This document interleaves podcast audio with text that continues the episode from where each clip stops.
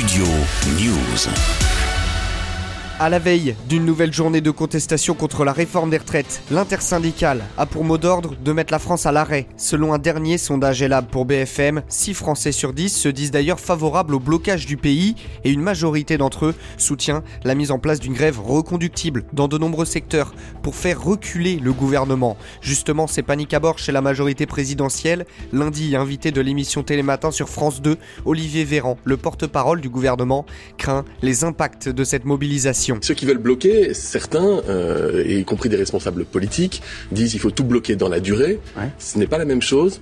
Ce n'est pas la même chose ni pour la France ni pour les Français. Parce que mm. ceux qui veulent tout bloquer dans la durée ne peuvent pas ignorer qu'il peut y avoir un impact sur notre économie au moment où nous sommes le pays le plus attractif de l'Union européenne, au moment où nous faisons reculer le chômage. Nous ne souhaitons pas que les Français soient victimes, entre guillemets, d'un blocage euh, dans la durée. Dans les transports, à partir de mardi, un TGV et un TER sur 5 vont circuler, 1 sur 4 pour les Ouigo. Même constat dans les airs où le trafic aérien sera fortement perturbé. 30% des vols Air France sont notamment annulés dans les aéroports de province, 20% à Paris. Concernant l'éducation, d'après les syndicats, 60% des professeurs seront en grève et 120 écoles seront fermées en région parisienne.